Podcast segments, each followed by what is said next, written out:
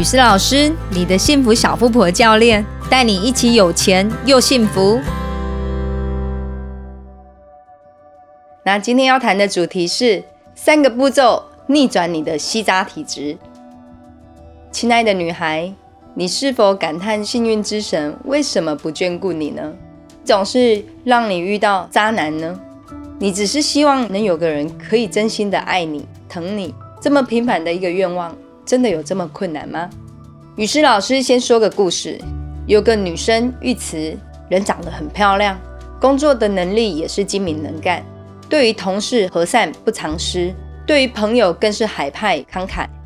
但她总是被朋友笑说她什么都好，就是没有看男人的眼光。历任男友不是劈腿就是吃软饭，最糟的还有暴力倾向呢。这些男人擅长以暖男的形象来包装渣性，利用一些蚕食鲸吞的小暖心，一步一步让玉慈失去戒心，最后再来一记杀手锏，在他最失意无助的时候，像王子般的出现，为他披上保暖的外套，他的心从此也被套牢了。交往后自卑的男友们总是对玉慈说自己配不上他。但看到玉池跟别的男人聊得很开心，就会乱吃飞醋。某人因为控制欲太强，甚至出手呼了玉池一巴掌。还有某任男友被发现脚踏两条船的时候，虽然哭着求饶，也不忘怪罪玉池太忙没有空陪他，才会偷吃的。所以玉池认为都是自己不够体贴，不够为他人着想，男友才会这样。于是。一再的原谅，却一再的受伤，那该怎么样改变这样的宿命呢？于是老师带着你一起完成以下三个步骤，彻底逆转你的悲伤人生吧。第一个步骤，找出吸引你的关键钥匙。首先，你需要花一点时间摸索，你会被什么样的特质的人所吸引呢？打动你的关键情节又是什么？如果交往经验不多，可以从周边的亲友分享的经验，或者从剧中电影的情节去寻找有触动到你的特质。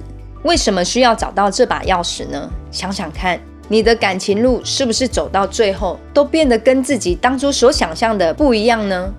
是因为这个点就能让自己发出无限的浪漫泡泡吗？也许只是对方的一个无心的小动作。像是摸你的头发，就能让你连接到小时候被父亲疼爱的情境，或者连接到与冷漠父亲完全相反的补偿形象。因此，眼前的这个人接轨上你的幻想剧情，他就是那个爱你、值得依赖的男人。于是你被自我催眠、自我陶醉了。既然知道了这个关键情节是自己想象出来的，再次出现时。才能保持冷静，不为所动，也不会被冲昏了头。第二个步骤，找出会让你恐慌的那一把钥匙。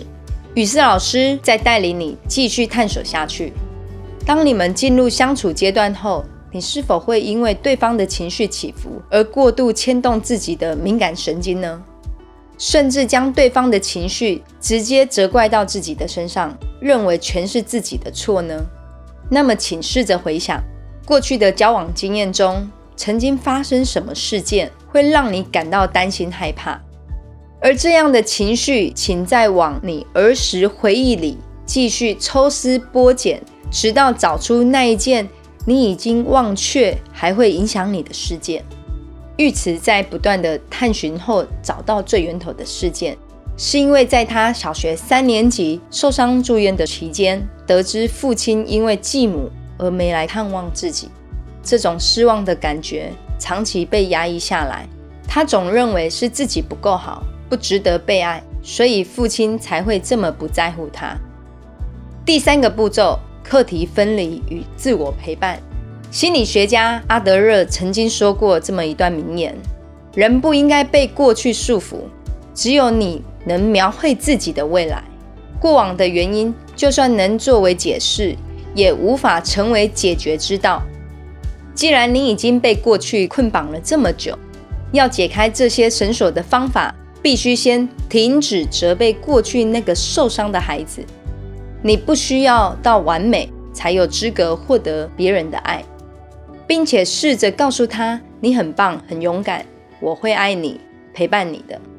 此外，面对现在的争执，你也只需要针对当下的事件进行解释。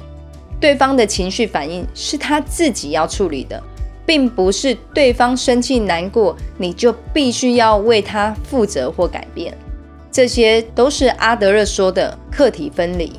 最后，雨师老师要再帮你总结一下，前面两个步骤是找到吸引你以及让你恐慌的两把钥匙，接着走入时光隧道，打开那两个尘封已久的潘朵拉的盒子。第三个步骤也是最重要的步骤，请你伸出你的双手，拥抱那个卷缩的小女孩，带着她一起接受阳光与温暖，终结不断重演的伤痛。你要先爱上自己，让心中充满爱，才能让幸福善缘向你靠近。今天的分享就到这里，欢迎按赞分享。并且追踪粉丝专业。